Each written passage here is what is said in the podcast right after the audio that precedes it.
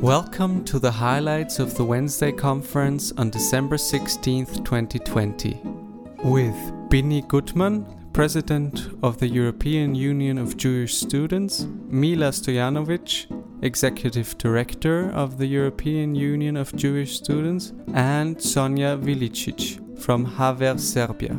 211 participants joined the conference hosted by Professor Dr. Andreas Maislinger.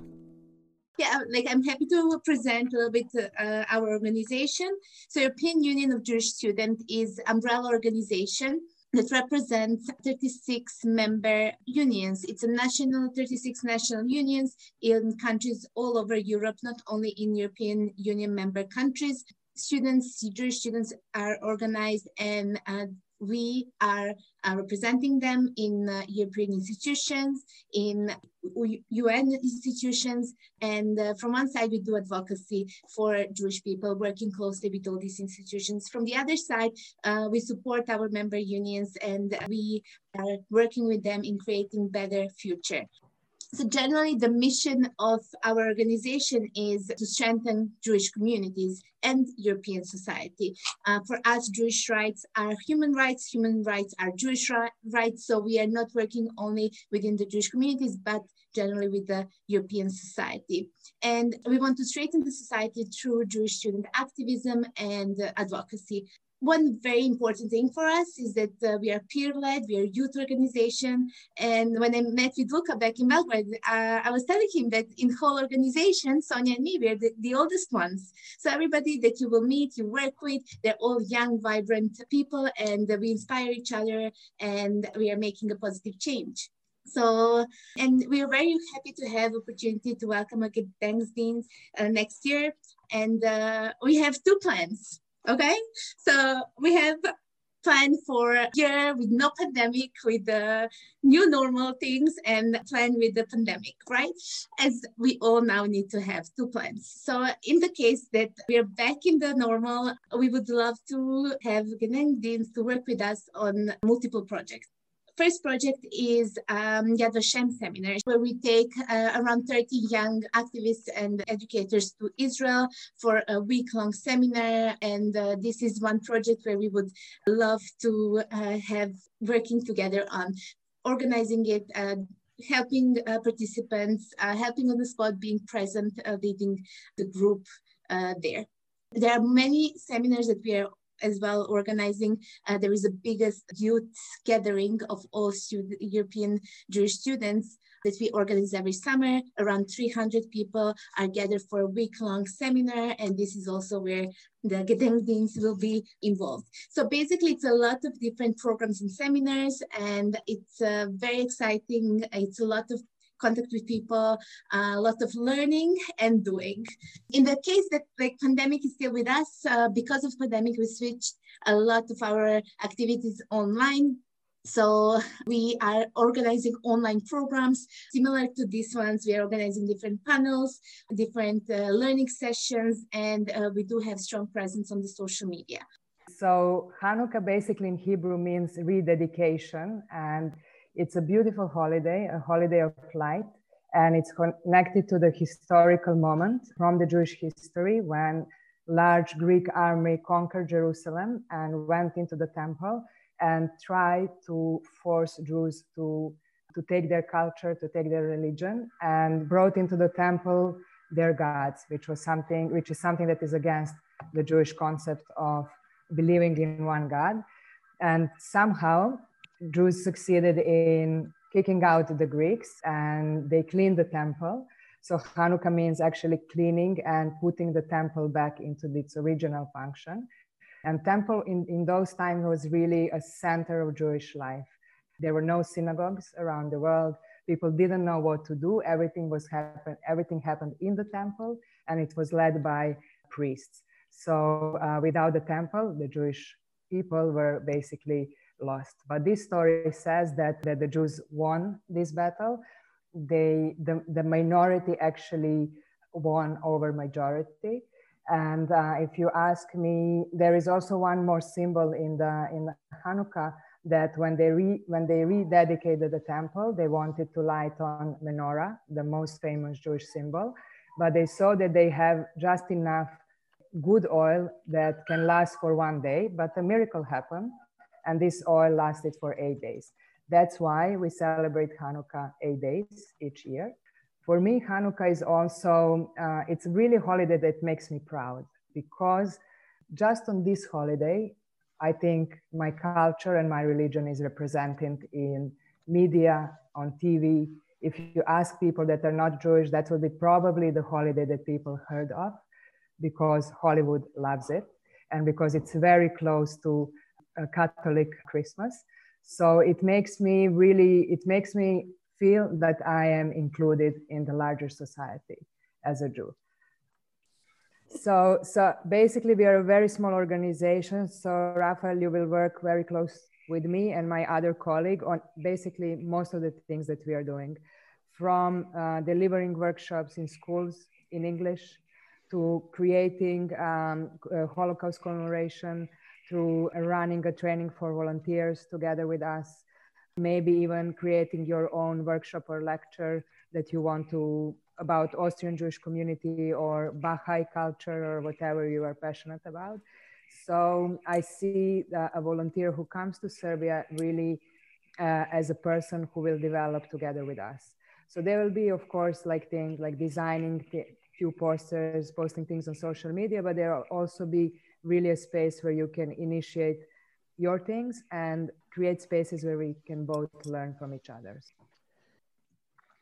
Actually, all four of my grandparents are Shoah survivors.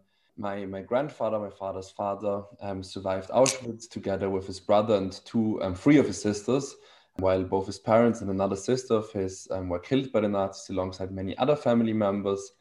The same is true for all my other grandparents. My, my father's mother um, actually fled to Shanghai and spent 10 years in Shanghai during the war. She was from Vienna. She can still remember Vienna from before the war and can remember um, seeing Hitler speak on the Heldenplatz, where she was taken by her nanny, who later Aryanized her flat in Vienna, her family's flat in Vienna. And she then spent, after November pogroms, 10 years in Shanghai before being thrown out of China and returning to Austria. But many of her um, family members were also killed by the Nazis. My mother's parents are also Shoah survivors. Um, my mother's father survived, um, hidden with a Christian family, first in Krakow, he's from Krakow, and then later in Hungary, and then ended up in Austria. My mother's mother um, actually is also a survivor um, and was first hidden in Belgium and later France, but is actually her family is actually from one of the seven Jewish communities in Burgenland from the um, Lot, from Kobersdorf, where there used to be Jewish communities that are, of course, no longer existent, but actually in Kobersdorf, they recently renovated the synagogue. Um, so if you are, if any of you are from Burgenland, um, that might be interesting for you. So, so with that backstory, of course, it always played a big role in my life. There's no question about that. And I was also lucky in a sense that my grandparents and especially my grandfather who survived Auschwitz um, always talked um, about his experience and always talked about his survival, um, at least in my lifetime. I don't think that was the case at, at all times during his life, but in my lifetime, he always talked. So I had this immense privilege of growing up with hearing these stories and, and being also used in a way to these stories. Like it was normal um, in a way, as, as weird as this might sound to some of you, that um, that at some point during um, Friday night dinners, during Shabbat dinners, my grandfather would start telling stories from the camps. So so it so it shaped me in, in many ways I know and probably in even more ways that I don't know but it was clear that it was always that it was always um, a big part of identity of my identity whether i wanted it or not. But of course there's many things to reflect upon but i think what is easier for me in my generation than it was for my parents generation and certainly my grandparents generation is the relationship to austria. Because i um, i cannot understand to be honest um, with all of you how my grandparents could decide to come back um, to Austria or could decide to live in Austria. Um, like both my grandfathers are not from Austria, both my grandmothers are originally from Austria, but I do not understand, to be honest, um, how they decided to go back to Austria or live in Austria um, after what happened. And of course, for all of them, it was not a choice. Um, like all of them did not plan to spend the rest of their lives in Austria, but rather, but rather ended up in Austria. Most of them in DP camps and then kind of stayed in Austria and, and never left, and then already had started their lives in Austria. And that question of identity has certainly changed through the generations. because um, like while my grandparents like my grandfather um, hated austria for the rest of his life and very understandably so um, even though he managed to have quite a good life in austria and that question of identity then changed a lot of generations because um, because me as a third generation um, survivor i enjoyed very good life in austria i had I, I, grew up in vienna which is not only um, the best city in the world in general but also but also as a jew a great city vienna was a great place to grow up as a jew and, and vienna of course, has a difficult history, but Vienna has a very vibrant Jewish community that I experienced growing up and that I really enjoyed growing up. Still, the relationship um, with, with Austria and with Austria's patriotism is a difficult one.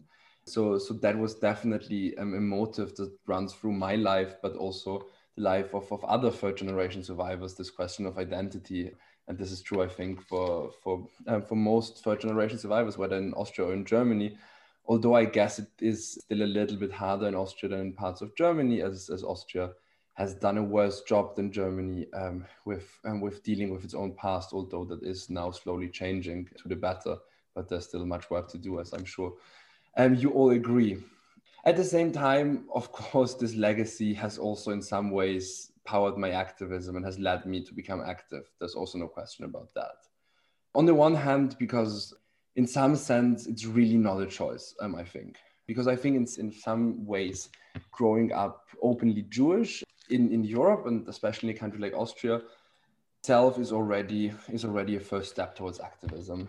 Um, because because even though we in general enjoy um, a good life right now and in general have have in Vienna really one of the best lives that Jews can have all over the world, I would say the reality of, of my generation of young Jews is still um, that we grew up behind um, barbed wires, behind big walls, and and so on. Um, like we are used when we are entering Jewish institutions to passing armed security guards, to being questioned by security guards. Um, I went to the Jewish school in Vienna, which looks more like a prison than, than like a school, and is one of the most secure buildings in Vienna, I think. And that is normality for us still in 2020 on my first trip with UGS, my first engagement with UGS, I think now three years or four years ago, something like that. But back when I was president of the Austrian Union of Jewish Students of Europe, we first went to Brussels, where UGS is based, where I went, um, where we went to a synagogue because it was the Jewish holiday of Shavuot, and we went to the synagogue in Brussels. Um, mean, in Brussels, um, where the security situation is a little bit um, more tense than in Vienna, the synagogue was then secured um, by 10 soldiers with machine guns. Um, and then two days later, we flew to Washington, D.C., um, and went to a synagogue for Friday night. And that was the first time in my life that um, that I went to a synagogue um, in the diaspora outside of Israel that had a big sign on top of it announcing it was a synagogue that had an open door that had no security whatsoever. And to me, that felt weirder than standing behind 10 um, armed soldiers um, in Brussels. Um, and, that, and only then that I start questioning and how absurd it is that, that in order to realize Jewish life um, in Europe today, such security measures um, are necessary in a sense.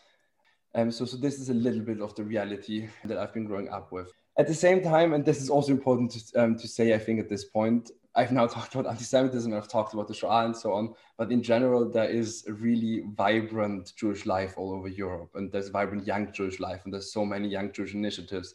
And I think it's also important to mention because this very often happens both internally within the Jewish community and externally that the Jewish community gets defined only two, through two frameworks. Either it's when we talk about the Shoah or when we talk um, about anti-Semitism and sometimes about the Middle East conflict. And all of these are super important topics and also topics that, that influence our lives, of course, if you've just heard, but at the same time, they're not our only identity and they're not actually what we are. So we also think it's important, and that's one of the core values of EUJS as well, to build a positive Jewish identity in Europe. Um, it is a big problem for for ethnic minorities, but especially for Jews, that, that most European states do not recognize Jewish holidays as official holidays where Jews can take days off. And in the case of, of Jews, this is especially problematic because in Jewish holidays, religious Jews are not allowed to actually write or work by religious law, which is a difference to many other religions.